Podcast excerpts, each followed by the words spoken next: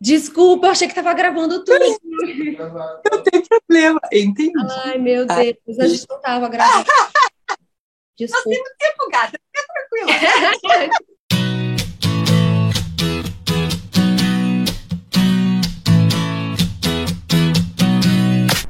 Olá, olá, meus queridos psis de destaque, bem-vindos a mais um quadro no meu sofá.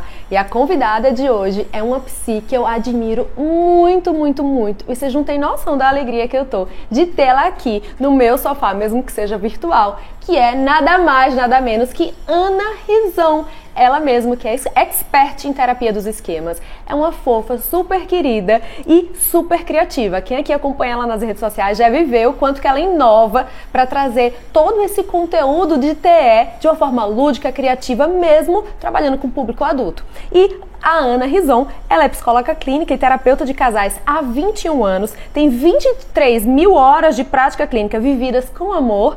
É, ela é coordenadora e docente dos cursos de terapia de esquema. Ela tem um curso dela de terapia do esquema. Se você não conhece, depois vai lá conhecer que ela é demais. Ela é supervisora da prática clínica e escritora sobre o tema e coautora do romance Num Sofá de Bolinhas, Amor e Terapia. Super indico esse, essa leitura para vocês, que é uma leitura leve e cheia de conteúdo muito bom em terapia dos esquemas.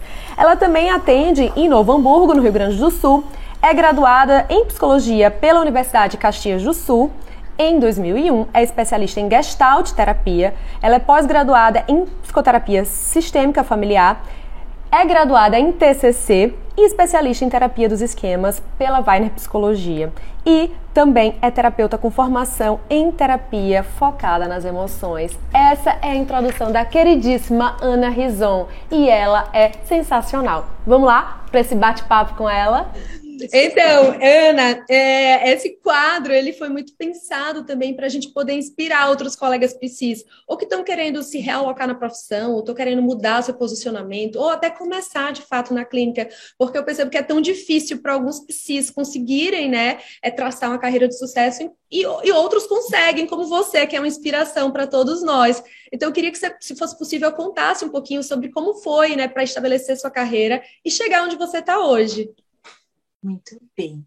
Então, Ana, primeiro queria dizer que é um imenso prazer estar aqui falando contigo, falando com o teu público, falando de um tema que eu acho tão relevante para a nossa prática, né? Uh, eu, o, que, o, que, eu observo, o que eu observo na minha história como psicóloga clínica, e eu também observo na história dos meus supervisionandos, que, é, que são as pessoas que eu acompanho intimamente a carreira, é que a gente sai da faculdade com uma noção do que é ser psicólogo, né? Para a escola, para o hospital, para a clínica, para a organizacional, mas a gente não sai com uma noção de empresa, de marca, de carreira, né? Eu não tive nenhuma cadeira sobre isso na minha faculdade. Eu tive a benção de quando eu me formei, eu já estava namorando meu marido, meu marido é empresário. Então, meu marido, desde disse, Ana, tu é uma empresa. Tu é uma empresa, tu é uma marca. Tu precisa gerenciar a tua carreira como se tu tivesse investido todo o dinheiro da tua faculdade numa franquia, por exemplo, né? Então, existe, existe um, um, montante de investimento que foi feito para que a gente possa uh, chegar a esse canudo de psicologia, mas a gente é totalmente cru em relação a como administrar essa carreira, né? Tanto em termos de, de foco, de nicho, de como se cobra, de como se vende, de como se faz um pós-venda, de como se usa o marketing, de, de, de como a gente sai desse lugar tão encastelado e, e, seguro e solitário que é o consultório. Então, assim, desde o início eu tive essa, eu tive essa orientação que me foi muito preciosa. Mas eu cometi alguns erros importantes. Eu me formei muito nova, eu me autoconhecia pouco, né? E acho que autoconhecimento é um patrimônio tão grande para um, um terapeuta quanto é a sua formação acadêmica né, os, os, a, a, o diploma de psicologia, as especializações, um mestrado, é importante que a gente tenha autoconhecimento. Então, eu, eu estudei muito, né, eu fiz muitas especializações, fiz muitos cursos, mas a primeira coisa é que eu não sabia estudar. Uhum. Estudar é um processo sofisticado. Uhum. Estudar, a gente ir numa aula, eu costumo dizer para os meus alunos, Ana, que na aula a gente entende, a gente não aprende, né? aprender a fortalecer correntes, né? Sina neurônios que disparam juntos fortalecem a corrente. Então a gente precisa de repetição daquilo. Então, muitos anos da minha carreira eu investi muito tempo entendendo e não aprendendo, né? E tempo é um ativo muito precioso que a gente tem. Então, fazendo cursos, entendendo os cursos, não aprendendo, às vezes não investindo na prática. Então, uma das bandeiras que eu levanto hoje é escolha a dedo os cursos que você faz, né? Eu, eu, eu, na realidade, eu me dou, de certa forma, me dou um tiro no pé enquanto empresa, porque eu vendo cursos, né? Mas eu, eu interessa só. Inclusive, a gente já aluno... falou, a gente já falou do seu curso aqui na introdução, que eu super indico para todo mundo que estiver assistindo, que muitas pessoas às vezes me perguntam, Ana, que curso de terapia dos esquemas que eu posso fazer? O da Ana é uma excelente opção, né? Oh, que legal quem não quer investir numa formação, ele é bem completinho. Muito obrigada, viu, Ana? Então, eu costumo dizer isso, né? A gente precisa escolher a dedo os cursos que a gente faz, escolher o conteúdo, o tipo de professor, por exemplo, terapia do esquema tem muita gente boa que vende, muita gente boa, muito material disponível na internet. Por que, que uma pessoa vai escolher comprar, de, comprar o curso de mim, não da fulana, da Beltrana, da Ciclana? Porque ela gosta do meu jeitinho de ensinar, né? ela teve uma sintonia comigo. Então, escolher bem o curso e fazer fazendo. Quanta gente. Eu até faço uma piada, né, com os alunos. Então, tu compra um curso, aí tu não consegue assistir o curso, tu compra outro curso porque tu acha que vai dar tempo, aí tu compra um livro, aí tu não consegue fazer nem o primeiro, nem o segundo, nem o livro, aí tu compra um curso como administrar os cursos que tu não conseguiu fazer. E de repente tu tá nessa roda viva, né?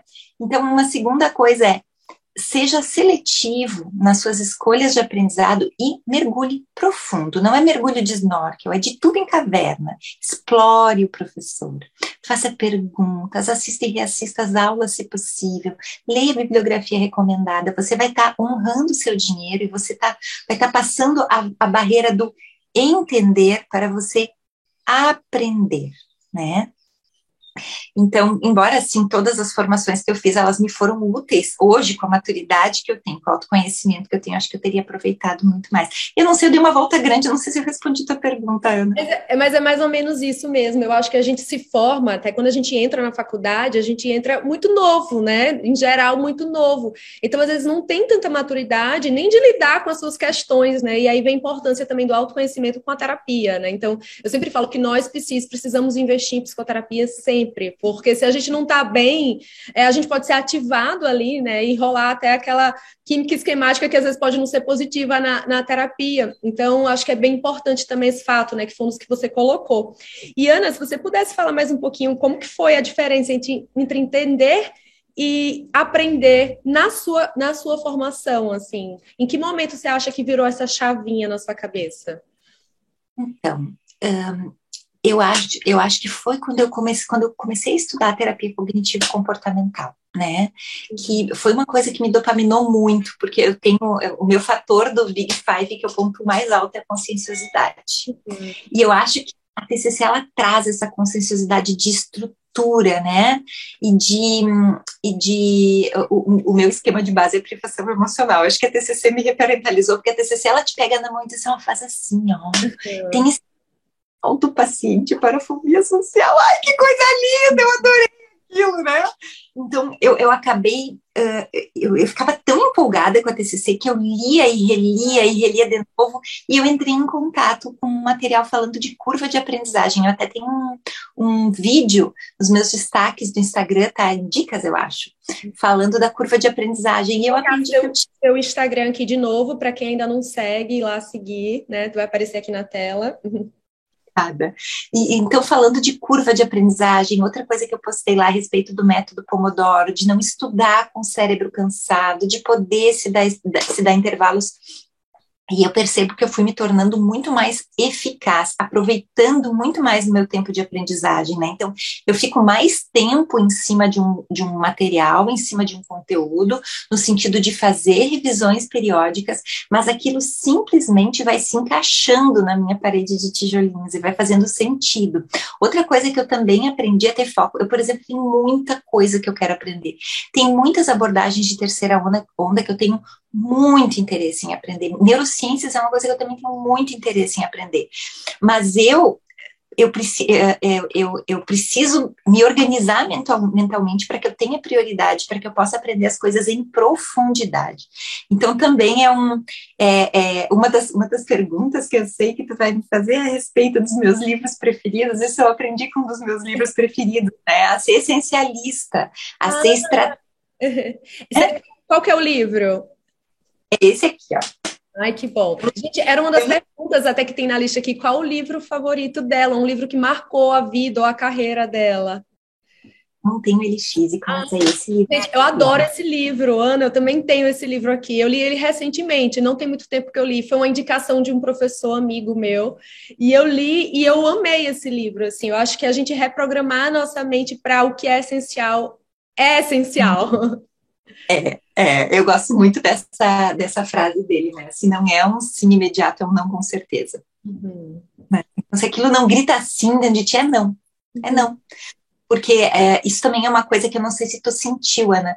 Eu acho que a gente vai evoluindo, a gente vai ganhando, a gente vai se estabelecendo a nível de carreira, a gente vai tendo muitas boas oportunidades muitas coisas legais surgem. A gente, eu tenho vontade de dizer sim para tudo. Olha, os nãos que eu digo me doem, porque são convites tão legais, às vezes com pessoas tão bacanas que eu gostaria de, de ter tempo para fazer, mas daí entra aquilo, né? E o meu tempo de descanso, o meu tempo nos projetos que são essenciais e no que é essencial de valor para mim.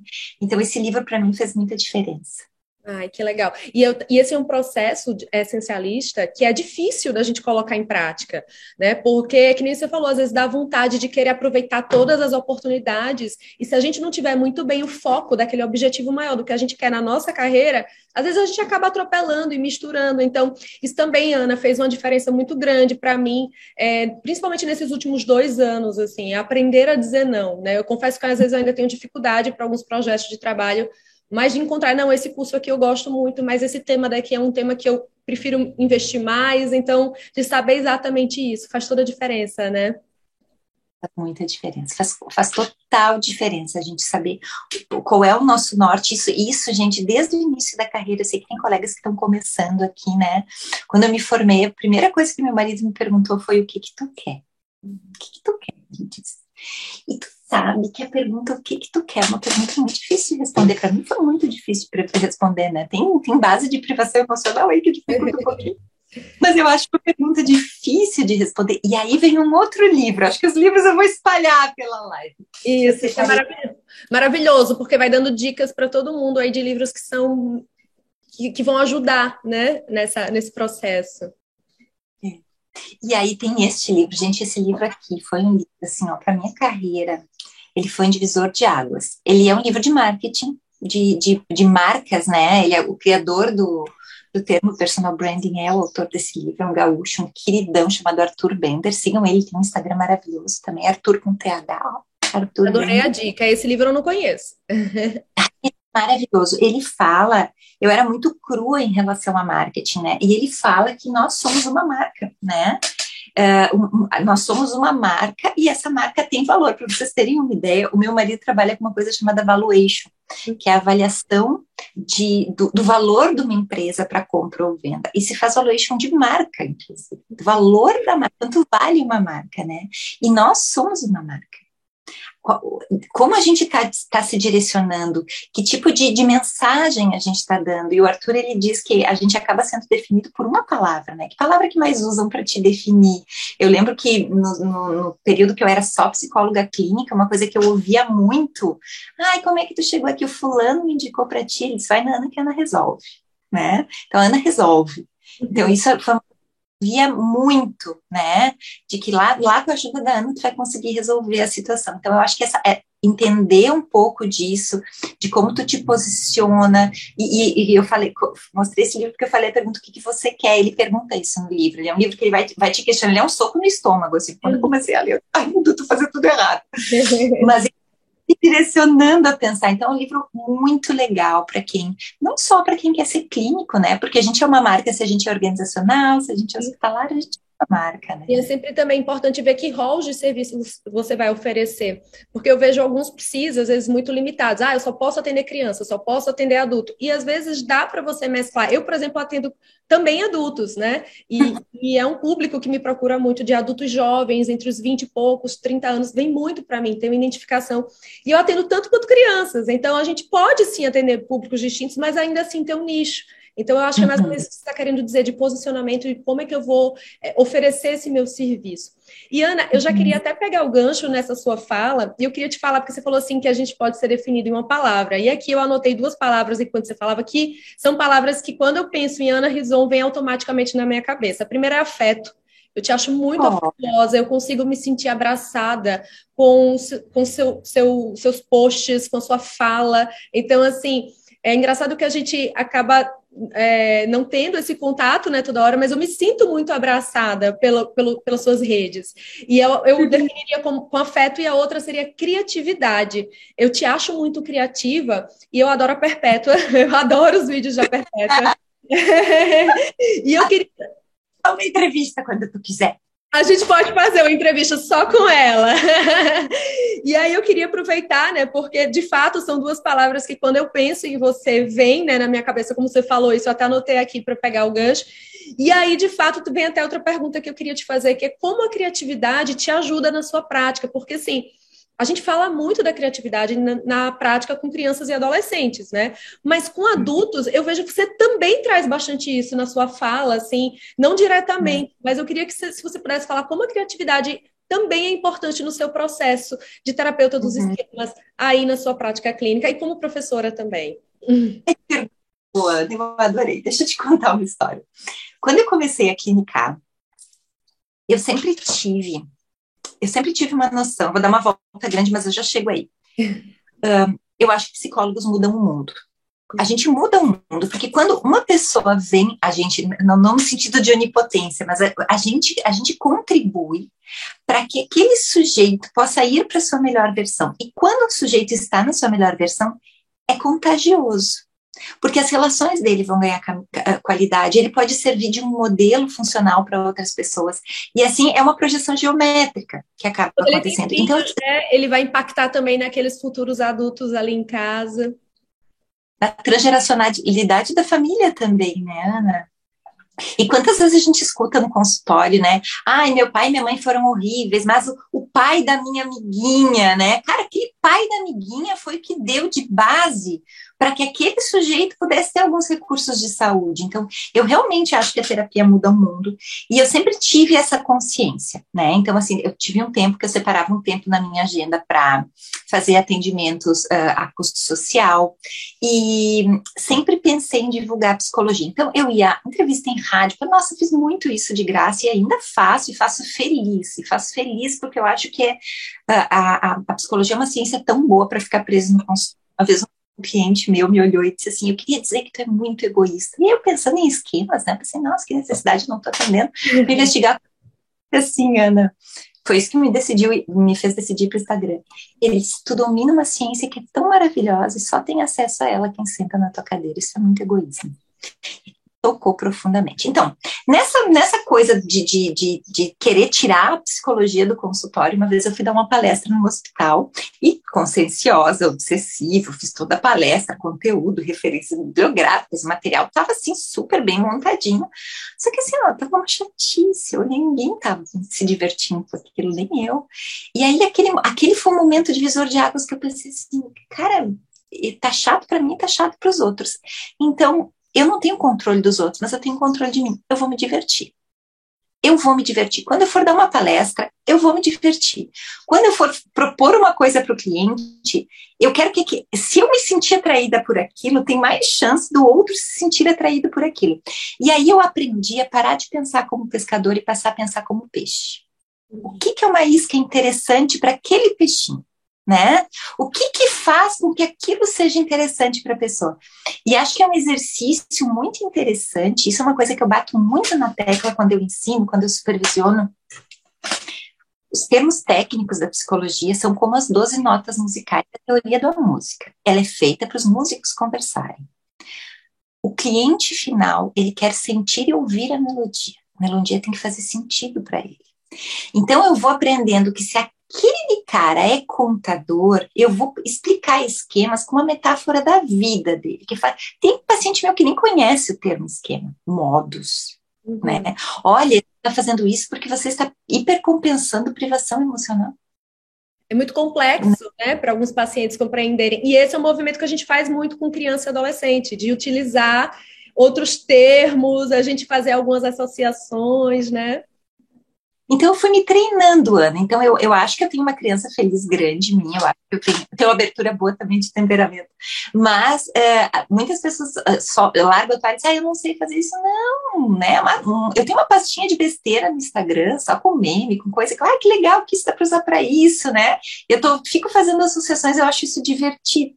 Uhum é, associações e metáforas, né? Eu sempre falo isso também para os alunos, que quando a gente quer exercer a nossa criatividade, é legal ter uma pastinha de inspirações e colocando tudo que inspira, porque às vezes são coisas que você nem pensa. Então, ah, eu achei isso legal. Já guarda, porque no futuro pode utilizar de outra forma, né? Então a gente acaba, quanto mais você exerce a criatividade, acho que ela mais que mais é, perpetua. E aí, como é que foi que nasceu a Perpétua? Conta um pouquinho pra gente, porque eu sou fã dela. para quem não sabe, gente, a Perpétua é uma personagem que a Ana tem para explicar um pouco mais sobre terapia dos esquemas no Instagram dela. Vocês precisam conhecer. Então, a Perpétua, Perpétua me deu medo de fazer, tá? Eu já tinha vontade de fazer personagens antes, porque eu acho que quando a gente ri, a gente aprende melhor, né? Eu acho mais divertido uma metáfora. E aí, meu pai é, é, é, é descendente de italiano, meu pai tem sotaque, né? Então eu acho, eu, eu sempre amei sotaques. Eu amo, amo qualquer tipo de sotaque. Eu acho sotaque lindo.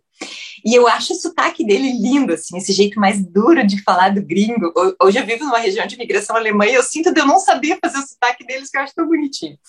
Então, eu fiquei, ficava pensando assim: se existisse. Porque a, a, o, o, sujeito, a gente vai ficando inteligente, o esquema vai ficando inteligente também com a gente, né? A perpetuação esquemática também se sofistica quando a gente vai se sofisticando. Então, eu fiquei pensando: como seria uma empresa tipo 007 que trabalhasse na perpetuação esquemática. Aí eu começo com as ideias, eu tenho umas amigas criativas que vão me dando corda, né? Eu pensei em fazer isso. Ah, tu tem que fazer. Aí eu fiz alguns pilotos da Perpétua, porque eu pensei, ou vai dar certo, eu vou queimar meu filme tremendamente, né? Mas minha marca é tão bonitinho, vou queimar meu de uma maneira massa. Aí fiz, uns piloto, fiz um piloto e de, mandei para minha máfia reparentalizadora. E aí Adorei a máfia. A Mari sigam ela, ela é maravilhosa. Então eu mandei para minha máfia reparentalizadora e a minha máfia disse: faz, faz, que vai ser legal, faz. Aí eu fiz, né? Quando a gente tem apego seguro, a gente tem coragem. E assim nasceu a Perpétua. E tem também as meninas que eu quero resgatar, que eu fiz uma, uma personagem para cada operação, né? Uma resignada, uma hipercompensatória e uma, e uma evitativa. Eu me divirto muito fazendo e eu acho que essa coisa do caricato, do humor, acaba conectando muito mais, né? Algo que seria às vezes, pesado de explicar ao paciente, ou até nós, terapeutas, né? A gente se identifica mais e fica mais fácil de entender. É como se a gente fizesse é. uma associação ali e não esquece mais, né? É. Inclusive o módulo do Perpétua que vai dar. Né? Ai, que legal! Adorei! É vou aparecer dando exemplo das operações de esquema. Eu me divirto, eu acho tão legal. Eu, me divirto, eu, eu gosto, eu me divirto com o trabalho. Sim. Eu acho muito legal. Isso que ter ideia. E você sabe, Ana, que você falando aí, é, eu fico aqui rindo, assim, concordando, porque você está falando, parece até que eu estou falando, porque acho que quem me acompanha nas redes também vê que minha fala é muito parecida com a sua, e isso é eu acredito fortemente, né? Da gente se ver como negócio, da gente conseguir também trabalhar o nosso marketing pessoal. A gente criou a hashtag Autoestima Psi, que não tem só a ver com o look do dia, mas tem a ver com o nosso posicionamento né, de classe, porque muitas vezes a psicologia não era vista como uma profissão de sucesso, né? Ela era como uma, uma profissão meio uma classe deixada de lado. E eu acho que a gente precisa mudar essa realidade, porque assim como você, eu também acredito que nós somos capazes de mudar o mundo. Eu acho que a nossa profissão ela é assim essencial nessa transformação de futuro, né? E de presente. E Ana, eu vou te dizer, eu acho que já mudou. Eu acho que a pandemia ela veio e ela, ela deu, além de ter dado um boom na psicologia, ela deu um boom na, na valorização do que a gente faz. E uma outra coisa maravilhosa que veio com a pandemia é isso que o meu paciente disse: profissionais qualificados ficavam presos no consultório. A rede social deu a possibilidade, gente, quanto conteúdo gratuito de profissionais ótimos estão no Instagram, no YouTube, né? Eu acho que isso também é parte da, da, da questão social do que a gente faz né, disponibilizar. Quantas vezes eu, eu, a gente está atendendo um consultório e uma cliente chega e diz assim: Nossa, eu, eu vi esse vídeo por, com medo de falar em público, ela falou tal coisa. Uma técnica que eu não conhecia, que essa pessoa bebeu e que essa pessoa pode aplicar. Olha que coisa maravilhosa, né? É uma democratização da nossa profissão que acaba trazendo a valorização, né? Isso. Uhum. Porque muitas vezes a psicologia acaba sendo um pouco elitista, né? Quando a gente não pensa muito nesses serviços, é, até de atendimento comunitário, né? Que esse é até um dos projetos de 2022 do Psicologia em Destaque, da gente ampliar para Psicologia em Destaque Social, né? Eu acho que se tudo der certo em 2022, sai. Mas eu acho que também acaba sendo um pouco disso, né? Para a gente também tirar a psicologia dessa posição tão elitista, né? Uhum, uhum. É verdade. E daí, Ana, eu vou falar uma coisa polêmica aqui, tá? Eu acho isso é uma questão de valores, né? Não estou dizendo que eu estou certa, uh, mas é, é, um, é um convite a pensar. Como eu falei no início, eu acho que a gente tem uma função social importante e eu acho que a gente pode exercer essa função social de várias formas, né? De várias formas.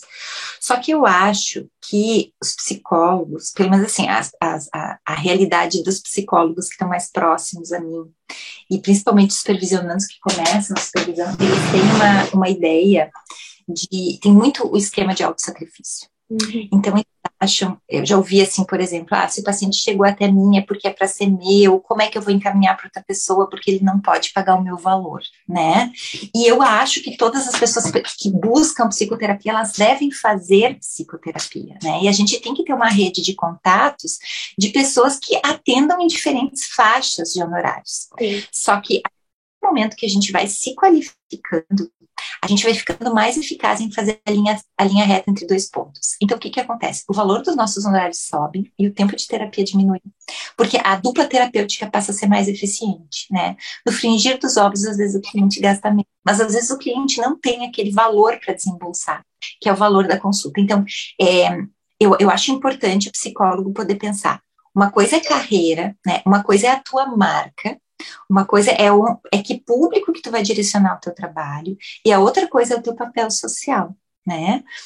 A forma como tu vai contribuir, porque às vezes é complicado, uh, é complicado misturar as duas coisas, né? Porque uh, isso, isso eu, eu sinto que isso desorganiza, de alguma maneira, porque tu pensa, né, tu, tu, tu, tu tem um cliente e tu tá fazendo aquele, aquele atendimento a X valor, né? Ele, ele tá te pagando X valor, e de repente ele conversa com uma pessoa e que, de, que essa pessoa diz assim, não, mas a Ana me atende a, a um terço de X. Como fica teu vínculo terapêutico, Isso. né? Outra coisa que eu acho muito bacana a gente entender assim, ó, bom, eu quero comprar um iPhone. O, hipoteticamente, tá? O iPhone custa mil reais, tá? E eu chego na loja, eu quero comprar o iPhone, quero, olha, o iPhone custa mil reais, eu olho pro cara um iPhone. Ai, meu sonho é ter um iPhone. Mas eu só tenho 850. Me vende por 850. Ele olha para mim e diz: tá, tá, tá, tá. Vende por 850. Por que, que ele estava me cobrando mil se vale 850?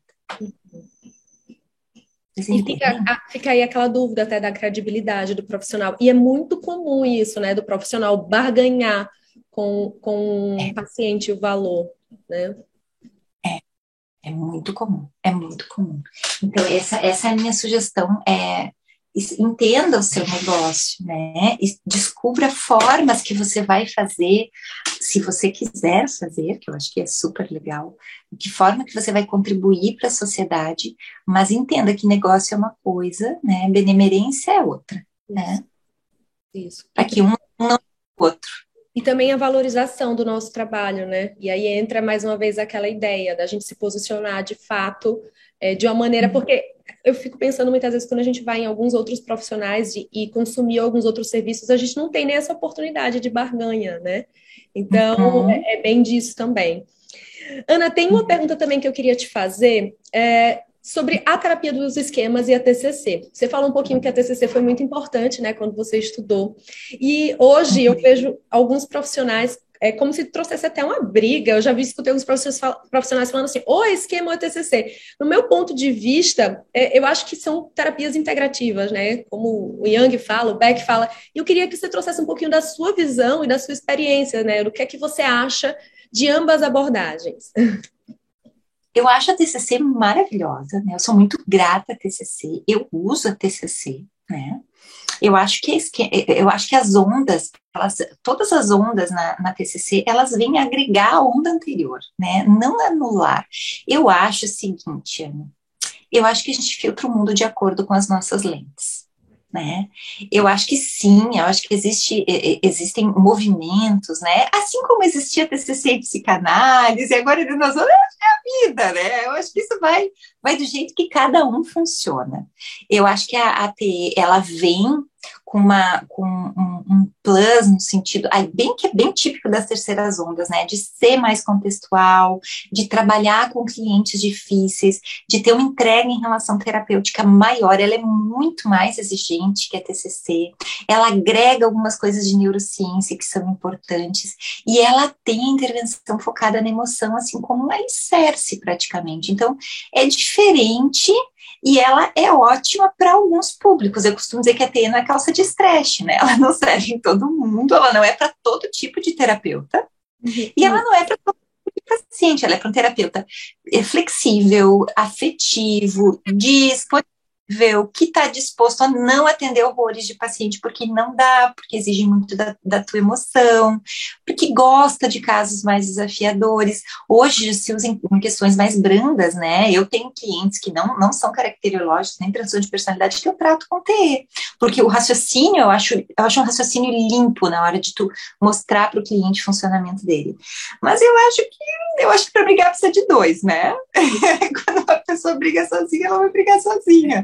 Eu acho que uma só agrega a outra.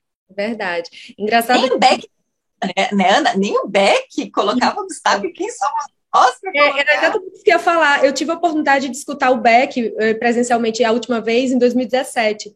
E eu me lembro que ele falou muito sobre a importância da, da, da, gente, da gente agregar as abordagens, e ele falava muito da terapia sistêmica, o quanto ela era importante para trabalhar com famílias e crianças, né? Então, ele mesmo, né, ele não era a, a par dessas brigas, então acho que a gente sempre tem que pensar que uma coisa surge às vezes para aperfeiçoar, e quando você falou isso, né, que o, a terapia dos esquemas não é para todo terapeuta, eu acho que quando a gente estuda esquema e se identifica, a gente percebe que talvez sempre foi terapeuta do esquema e talvez não soubesse, né? Porque já ter, porque o Beck falava, por exemplo, da relação terapêutica, mas ela é muito mais ampliada na TE.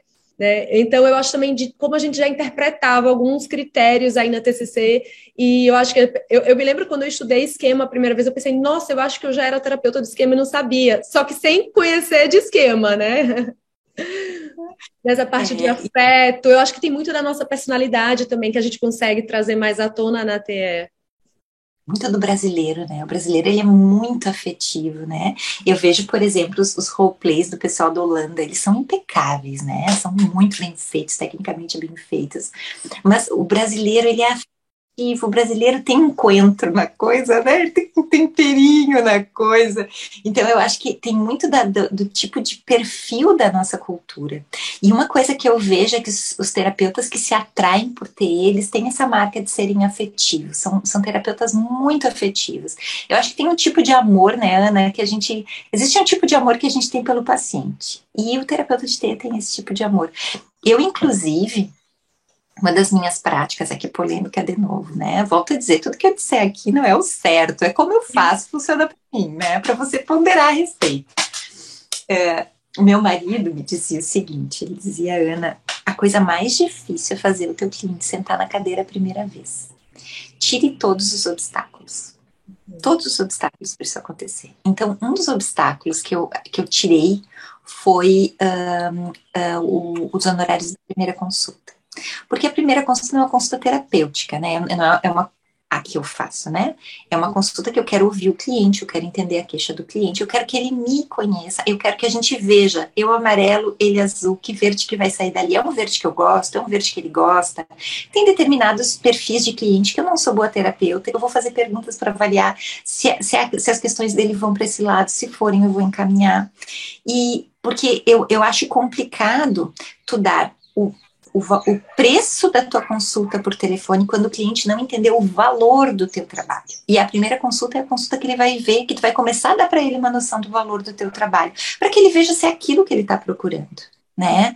Então, isso é, isso é, uma, é uma questão importante de venda. A gente vende, a gente vende, e gente, ó, marquem isso. A gente vende nossa expertise. A gente vende as nossas horas bunda de estudo.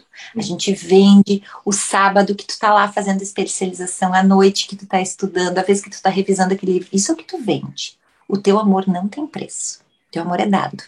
Não tem como cobrar o amor. Não tem como cobrar disponibilidade, envolvimento emocional. Aquele cliente que perdeu alguém querido e que tu tá triste por causa daquilo, porque aquele cliente é importante para ti né? Porque ele é alguém que entregou a vulnerabilidade dele para ti, tu tem apreço, tu tem afeto por ele. Então, essas são, são noções que sempre me nortearam, Ana. Incrível. E é exatamente isso. Eu acho que tem um ponto que é impossível da gente não se permitir sentir algo e não retribuir, né? E eu acho que muitas vezes a, alguns terapeutas ficam engessados naquilo de não conseguir se envolver em algum nível com o paciente e é, impossível, né? Nós somos seres humanos, a gente fica triste, a gente fica abalado, a gente se, se mexe também. Claro que tem um nível também de envolvimento que a gente coloca, mas assim, Ai, Ana, você é incrível. Você falando aí, eu fico pensando. Ai, que bom que a gente está tendo essa, esse papo, que bom que todo mundo que está assistindo aqui está tendo a oportunidade oh. de ouvir. Sério, incrível. É... Uma coisa. Eu até aproveitar te perguntar, assim, como é que você se sente sendo essa inspiração para tantos psis? Ai, querida. Olha só. Uma vez eu ouvi a Carla Tipo, que é uma neurocientista que eu gosto muito, que para mim é inspiradora, ela disse que é o, o elogio que ela mais que, que, mais tocava o coração dela é quando as pessoas diziam que se inspiravam nela.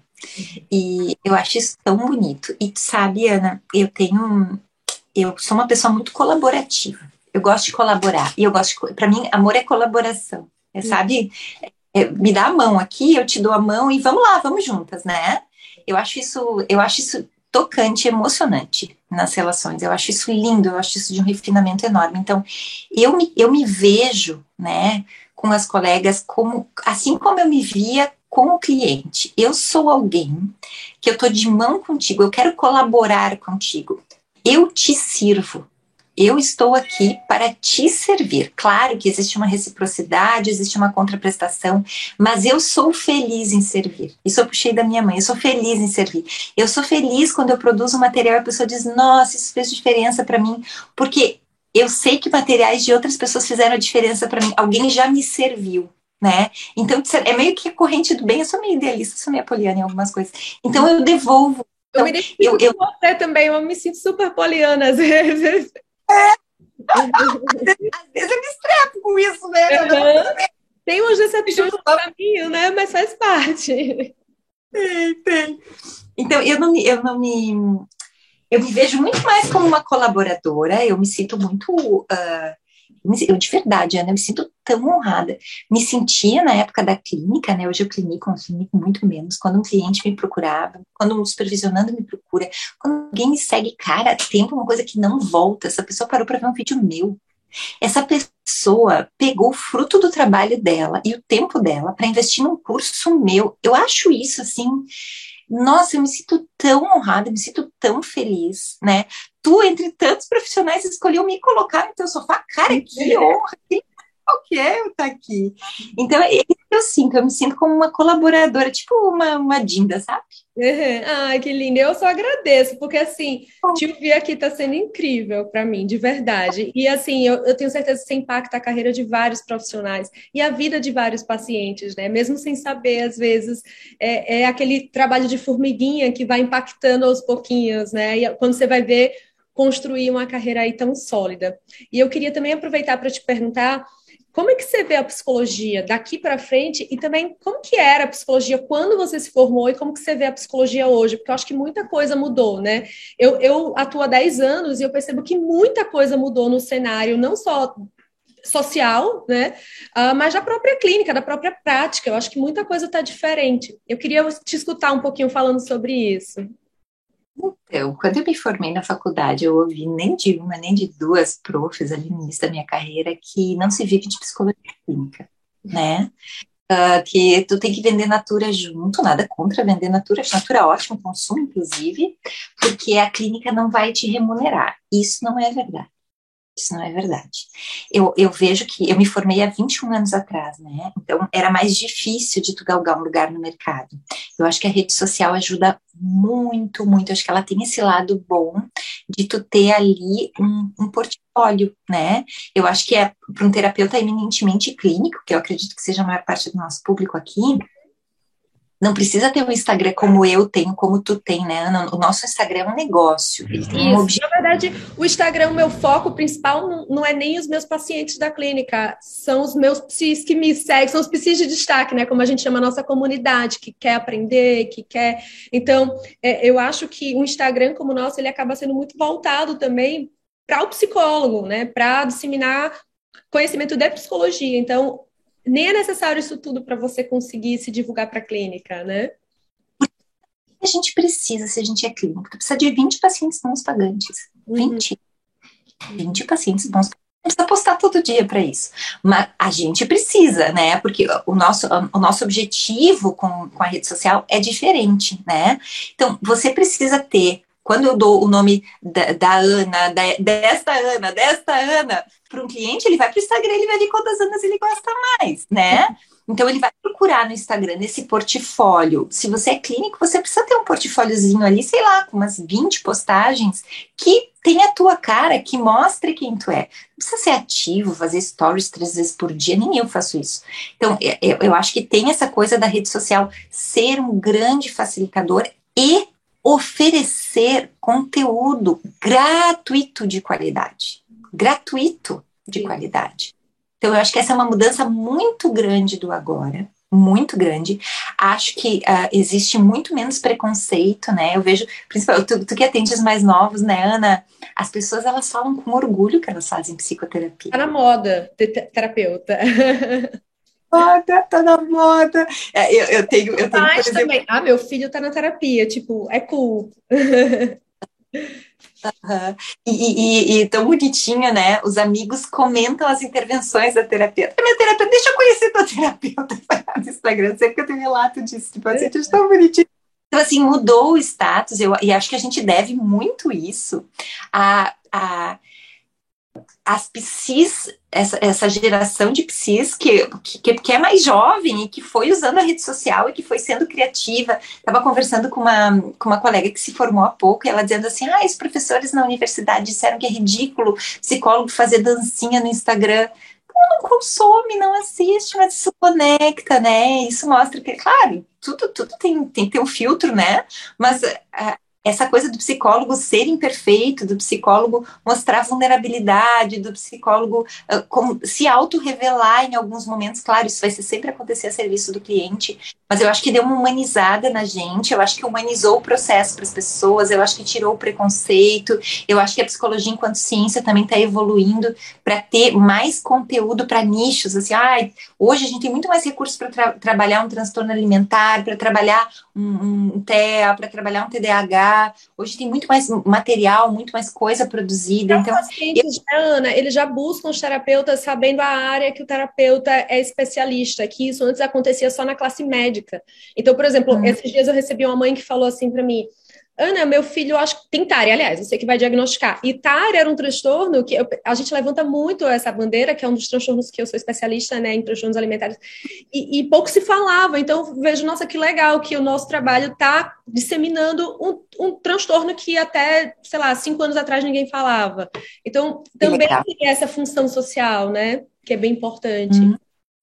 Uhum, uhum. Então eu vejo essa evolução, assim, eu vejo também o, o psicólogo se, prof, se, profissionalizando em coisas que vão para além do setting terapêutico, né? Que é, né, que é o, é o seu negócio. Olha, o que, tu, o que, tu, o que tu ensina não é só clínica, né? Tu ensina carreira. Sim. Quando eu estava na faculdade, nunca se falava disso. Uhum. Ninguém falava disso. Falava. Verdade, verdade. E aí, como é que você vê a psicologia daqui para frente? Uhum. Eu acho que é, é, eu, eu, eu vi o teu sofá com a Marina Guzmão, foi tão, tão legal, assim, adorei o papo de vocês.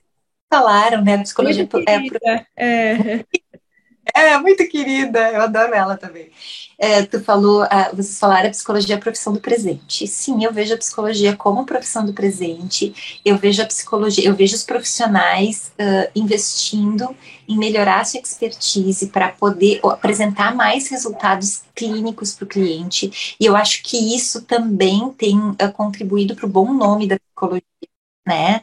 Assim, as pessoas relatam, olha, eu fiz um processo de psicoterapia, psicoterapia e funcionou, né? Eu acho que isso vem tão a serviço da classe.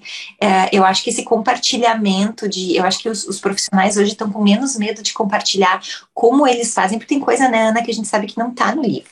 Isso. Que tá livro, né? Eu tento passar isso no meu conteúdo. Olha, eu, eu cometi esse erro, olha, esse aqui é um caminho interessante, olha, tu também, né? Leiam esse livro. Uh, e isso vai, vai tornando o, o, profissional melhor. Acho que as abordagens também estão evoluindo para poder nos, nos, instrumentalizar com mais resultados clínicos. Então, eu realmente eu vejo um, uma franca ascendência da psicologia.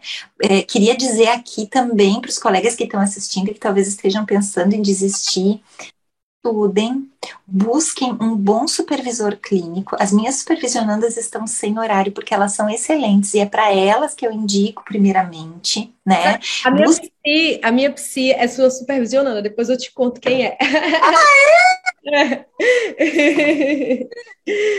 Esses dias eu vi que você postou com ela, eu falei, ah, ela já tinha me contado, vou contar para Ana depois. Oh, que amor, é. que amor. Eu, eu acho que papel do supervisor clínico é também dar orientação de carreira para o cliente, né? Eu às vezes olho para o meu, meu supervisor e digo assim, olha, agora tu pode aumentar o valor da tua consulta, tu está entregando mais. Olha, tu já está sabendo fazer música com essas notas. Olha a tua qualidade clínica de quando tu começou para agora, tu já pode aumentar a tua consulta, né? Eu acho que eu, uma vez a, a Luísa Maciel falou uma coisa numa live que eu adorei. A Luísa Maciel também, ela tem o, como é que é? é Portal Formário, ela é ótima. A Lu disse que a psicoterapia é a terapia da pessoa do terapeuta e a supervisão é a terapia do profissional do terapeuta. Então, assim, é, claro, dada a abordagem clínica que eu trabalho, que é a TE, é, é isso mesmo. Olha, a mãe aqui te pega na mão e vamos olhar a tua carreira, vamos olhar quais esquemas que estão se ativando, vamos olhar como tu está entrando em ciclo com esse cliente, vamos entender a conceitualização de casa desse cliente. Mas eu acho que a supervisão ela tem que ir também para essa coisa de carreira e acho que tu faz isso muito bem nos teus cursos, Ana. Isso é tão importante quanto ter, ser boa na prática você estava falando aí, eu lembrei de umas pezão que eu dei semana passada, e ela me disse assim: Ai, Ana, eu tô sentindo que eu tô abrindo a minha vida toda, porque a gente entrou nisso de falar quanto que ela cobrava, quanto que ela deveria cobrar, como que ela ia fazer o reajuste agora no início do ano. E ela, ai, meu Deus, tô abrindo a vida toda, porque ela trouxe também, que eu acho até, vou até trazer esse ponto, ela trouxe mais ou menos o, o quanto que ela ganhava por mês, e eu fui mostrar para ela que ela não ganhava aquele valor, visto imposto de renda, custo com isso, custo com aquilo. Então, quando eu falei para ela quanto ela ganhava de verdade, que ela nunca tinha se visto como negócio feito, esse cálculo ela olhou para mim e falou: é por isso que meu dinheiro não rende. Eu falei, é por isso que seu dinheiro não rende. Então tem algo errado aí nessa organização financeira do psicólogo. Isso sem contar com os custos pessoais. Então o lucro ficava lá embaixo. A gente também precisa pensar, colocar energia, IPTU ou aluguel, quem aluga, tudo isso tem que entrar na conta. Lembrancinha, papel, uhum. tudo. E às vezes os psicólogos não fazem esse cálculo e tem uma falsa noção. Nossa, eu estou ganhando não sei quantos mil por mês, está muito bom meu salário, mas sem fazer um planejamento. Então, para até saber a hora certa de investir, né? Ana? Então, acho que isso também é bem importante, essa visão além da clínica, né? E aproveitar o também, né, Ana? Aproveitar o supervisor, usem, né? Usem o supervisor, usem o professor no curso, façam perguntas, assistam o curso, leiam o material de apoio, assim vocês vão estar aproveitando bem. E aqui, o último livro que eu não falei, Ai, que eu separei, esse aqui, meu marido me deu quando eu me formei. Quando ele me deu, assim, me deu uma dor no coração, assim, meio que senti que eu estava traindo meu, meu cliente lendo ele.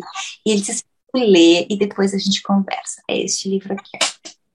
Seu cliente pode pagar mais. Como valorizar o que você faz? Incrível. Esse aí eu vou querer então, ler. Vou anotar aqui também para eu ler.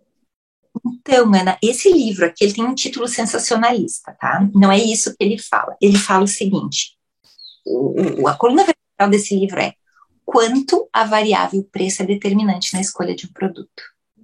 E não é. E não é.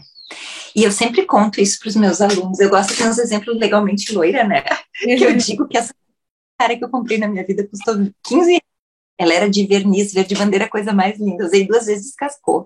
Então custou 7,50 usada daquela sandália. Foi caríssimo. Ela foi muito cara, né? Então aquilo que tu paga e que não te entrega é que é caro. Não interessa se é 15 ou se é 200 reais aquela sandália, a sandália mais cara que eu tive na minha vida custou 15 reais, né? Então, essa coisa da gente entender quanto vale o nosso trabalho, quanto a gente entrega do nosso trabalho, e quando a gente vai falar isso para o cliente, a gente tem que ter convicção. Sim. Olha, o meu trabalho vale X, porque eu entrego X. A primeira pessoa que tem que ter comprado isso é você gente, essa confiança, né, da gente saber que a gente está entregando. Por isso que a gente precisa investir tanto, né, Ana? E você falando do seu esposo, como ele é importante também, né? Percebo que ele sempre te dá umas pitadas de, de, de dicas de negócio. O meu esposo também. Ele, ele também trabalha aqui na clínica, nós somos sócios, né? Ele é gestor da clínica e do school. Então, ele também traz muito essa pegada, assim, acho que ele é um grande influenciador, inclusive uh, o módulo de gestão e marketing do nosso curso, ele também ministra um pouco da aula, porque ele é gestor de empresas, empresário, assim como seu esposo. Então, traz uma visão para a psicologia que amplia muito mais a gente enquanto pessoa física, para a gente pensar em pessoa jurídica, né, digamos assim. Isso, é verdade. Que legal, né, Ana? Que legal é. essa parceria legal também quando a gente está aberto a ouvir pessoas de outras áreas que podem agregar valor no que a gente está produzindo. Né? Muito, muito. Inclusive, no nosso curso, é, eu lembrei agora, a gente tem a presença de uma atriz é, no, no módulo de criatividade. Ela é uma atriz infantil, ela é a Elsa do Frozen. E aí é muito legal ter a participação dela, porque ela dá dicas até de, de coisas que a gente pode fazer para se aproximar mais das crianças. Então, isso também a gente precisa abrir um pouquinho para isso, né? Legal, que Ana, eu queria que você continuasse me contando só um pouquinho mais como foi sua trajetória e o que, é que você acha que fez a diferença é, na sua carreira, assim, além de toda essa visão de aprender, né, a estudar de fato, a entender como se estuda, o que mais que você acha que foi assim um divisor de águas na sua carreira? Bom, algumas coisas. Eu acho que eu sou, eu sou muito curiosa. Eu gosto de aprender, eu gosto, me dopamina aprendendo. Eu gosto mesmo, eu gosto de aprender sobre um monte de coisa. Eu gosto de aprender sobre psicologia, eu gosto de aprender sobre arte, eu gosto de aprender sobre artesanato, eu gosto de, eu gosto de aprender sobre um monte de coisa, sobre planta. Eu, eu sou curiosa. Não, eu fico aqui só concordando porque eu me identifico muito com você. Eu também sou. É, Mariana, quando assim, ó, tu vem aqui vão tomar um Você tem que vir pra cá. Quando você vier aqui, você fica na minha casa, a gente vai fazer um tour aqui em Maceió. Quero te levar para conhecer um bocado de coisa. Ai, que Casinho de você. É igualmente. Então. então, eu acho que essa coisa de ser curiosa fez muita diferença na minha vida. Nunca parar de estudar faz muita diferença. Ter bons supervisores, né? Ter bons modelos. Eu, eu, eu sou resultado das pessoas que eu imitei até descobrir meu jeito, né? Então, eu acho que isso, isso fez muita diferença. E agora eu vou falar uma coisa eu gostaria muito que o colega que está assistindo me ouvisse em relação a isso, porque eu cometi esse erro e me fez muito mal. Eu não queria que nenhum, mais, nenhum colega mais errasse em relação a isso, que é trabalhar muito. Uhum. Trabalhar muito é um tiro no pé. Excesso de trabalho é queda de produtividade. Essa aí foi para mim, tá?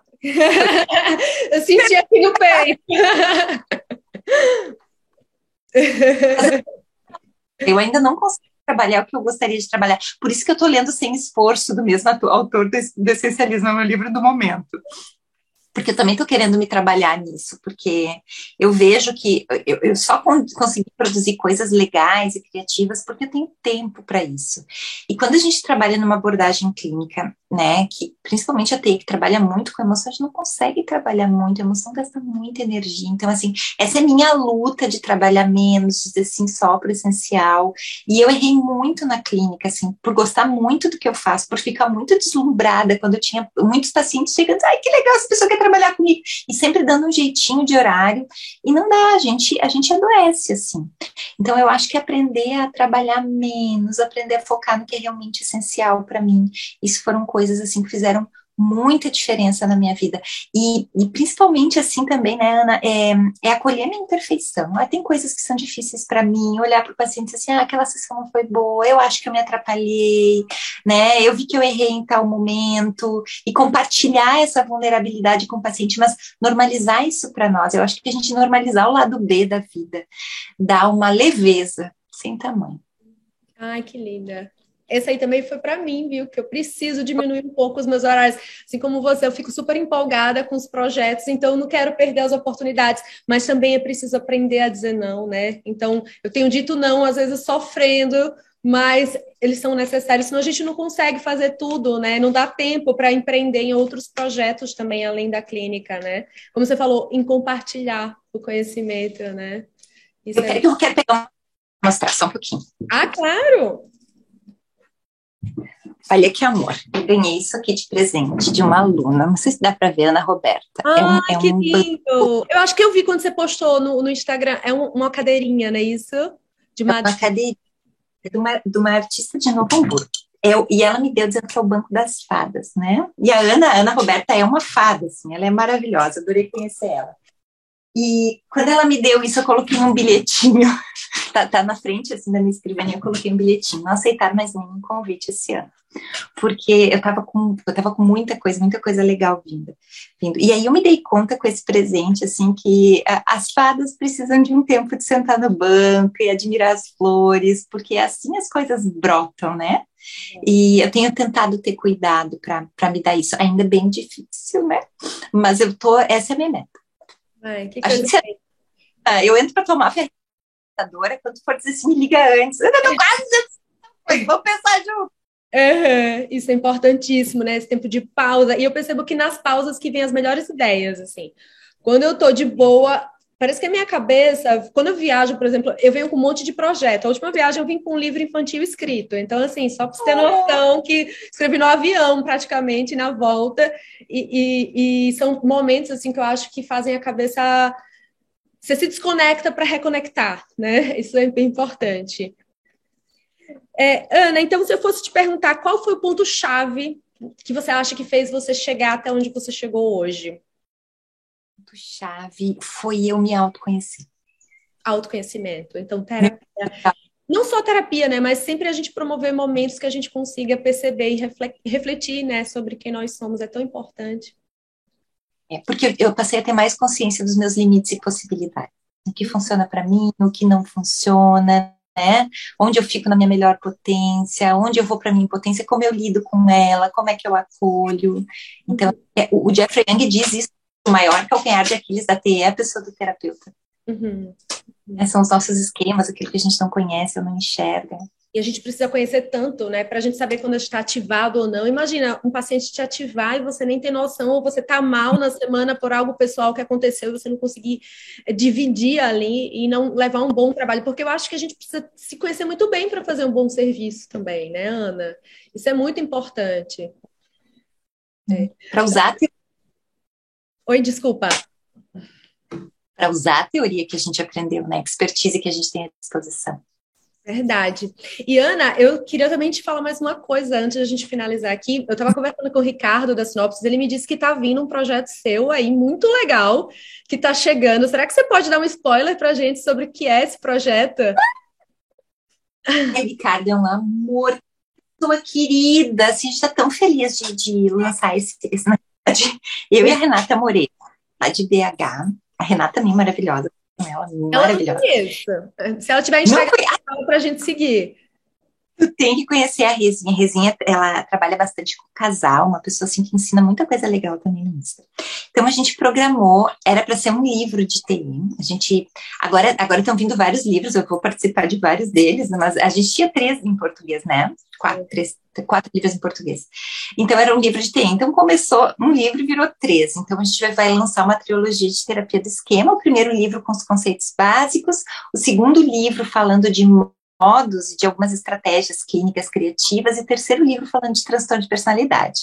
Então, a gente está organizando esses três livros, muito legais. A gente convidou, tem vários internacionais no nosso ah, livro. É. A gente está se achando. e é para se achar mesmo, viu? que lindo. Brasileiros, assim, nomes que a gente admira muito na TE, que são excelentes terapeutas clínicos também. Então, o livro ele tem, ele tem, ele fala muito com essa dor que a gente tem, né, de, de poder ler alguma coisa que seja aplicável, né, que não seja só teórica. Então, a gente está muito feliz, muito honrado com os colegas que participaram desse, que estão participando desse livro. E é para o ano que vem, primeiro semestre. Ai, que coisa linda! Eu já quero os meus. Você vai lançar? Vocês vão lançar os três ou vai ser um em cada? Momento. Ai, que massa. Depois eu tive uma reunião com o Ricardo esses dias, ele me contou desse projeto. Falei, ai, que máximo! Já quero. Muito feliz. Ah, eu queria. A gente está muito feliz com o projeto. Ai, que bom, Ana. Desejo, desejo que seja cheio de sucesso, assim como sua carreira, né? E a sua carreira que uh, você é, transborda amor, assim, a gente consegue perceber na sua apresentação aqui, estava falando que você era terapeuta dos esquemas com muito amor, e isso a gente sente daqui, né? A gente se sente abraçado por cada fala, por cada vídeo, cada texto que você escreve, e assim, muita gratidão é, em ter a oportunidade da gente conversar aqui hoje, de ter você no meu sofá. Espero que a gente consiga ter esse momento ao vivo, né? Quem sabe 2022 não, não, não nos possibilita. Né? Já se sinta extremamente convidada para vir a Maceió, seja para passeio, seja para trabalhar. Quem sabe o Psicologia em Destaque não consegue te trazer aqui mais para frente. Né? Já deixo o convite aí para você. e assim, eu quero agradecer muito, né? Ter você aqui comigo foi uma honra. Então, quando você falou assim, ai, que se sentiu honrada, eu que me senti extremamente honrada de você ter aceitado o convite. Eu te acompanho de perto no Instagram, de vez em quando eu deixo um recadinho lá para você. E assim, eu estou muito feliz, já quero esses livros, eu quero com autógrafo, viu? Já vou te dizendo que eu não vou aceitar não ter esse autógrafo. E é isso, gente. Eu queria que você deixasse aqui mais uma vez, se você tiver outra, é, todos os seus contatos também, para a gente poder passar para o pessoal. É, quem quiser entrar em uhum. contato com você, te seguir no Instagram. E mais uma vez, muito obrigada em meu nome de todo o Psicologia em Destaque.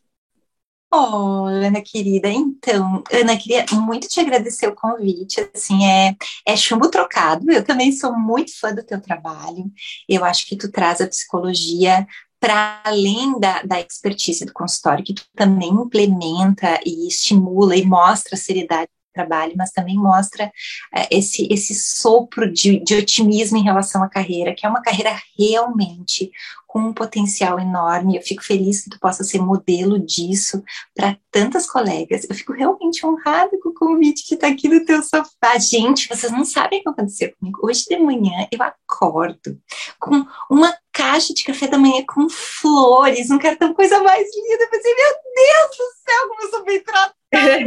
para você sentir o nosso abraço quentinho. Olha, muito obrigada pela gentileza, pelo teu carinho comigo, por me apresentar para a tua audiência, né? Espero ter contribuído de alguma forma. Eu acho que tem uma coisa muito linda também que está acontecendo na Psico agora. Eu vejo muito aqui na turma da TE, né? As pessoas são muito colaborativas, sabe? A, a, gente, o nosso bem, o nosso, o nosso foco é vamos divulgar essa abordagem, vamos mostrar que isso é possível, vamos ajudar os colegas, né? Vamos se ajudar. Eu acho isso muito legal, fico feliz assim de estar podendo aqui te ter nessa rede e contribuir para a tua rede também. Então, muito, muito obrigada. E queria terminar com uma frase que eu adoro, que eu até coloquei na minha, na minha monografia, que é uma frase de Hecato, século II Cristo. Ele diz assim: Mostraria a você uma poção do amor, que não possui ervas nem encantamento de bruxas. Se você deseja ser amado, ame. Ai, que coisa mais linda. Até me emociono. Eu, eu sou manteiga derretida, viu? Choro com tudo. Eu, como a gente é parecida. Eu tô achando que a gente talvez tenha os. O, meu esquema de base é, é, é, padrões inflexíveis, tá? Não sei se você também tem aí no seu combo. Hum meu como privação, padrão e autossacrifício são os tops. Assim, ah, autossacrifício meu também. privação meu é mais baixo um pouquinho, mas também tem. então é um combo aqui. Vai que essas coisas aí a gente, a gente acho que a gente ia dar uma boa dupla, viu, Ana, de amigas. vamos, vamos estreitar aqui nossas relações, porque eu acho que a gente tem mais em comum do que a gente imagina. Ah, de verdade. Pô, Ana, coisa boa, vai ser uma honra. Ana, muito, muito obrigada, viu? Eu tenho certeza que todo mundo vai amar e eu quero agradecer, desejar que você tenha um dia excelente e espero que você realmente tenha gostado, porque assim, a gente queria que você começasse o dia hoje se sentindo homenageada, né, com esse presente que a gente mandou para você. obrigada pela sua disponibilidade também de estar aqui com a gente hoje. E obrigada a todo mundo que assistiu, né? Reservar esse tempo de vida para nos ouvir. Eu fico tão, tão honrada, assim, muito obrigada perguntarem de mim, arroba Ana Risson Psicologia. Eu sempre respondo, às vezes demora um pouquinho, mas eu sempre respondo. E, ah, é a mesma coisa por aqui. E Ana, também queria que você falasse um pouco sobre o seu curso, porque assim, a gente oferta muito cursos na infância e adolescência, inclusive a gente tem também o módulo de TE na infância e adolescência, mas eu percebo que muitos vezes, querem aprofundar mais na TE de uma forma geral, mesmo tendo lá no nosso curso. Então, eu acho que você podia falar um pouquinho mais, porque eu acho que também é, é um. e agregar bastante nessa ampliação da visão, né? Então, o que, que eu comecei a notar, né? Assim, acho que a TE tá, tá uma. As pessoas estão muito curiosas com a abordagem, porque ela é uma abordagem realmente muito efetiva, muito bonita e, e que nos dá um GPS claro.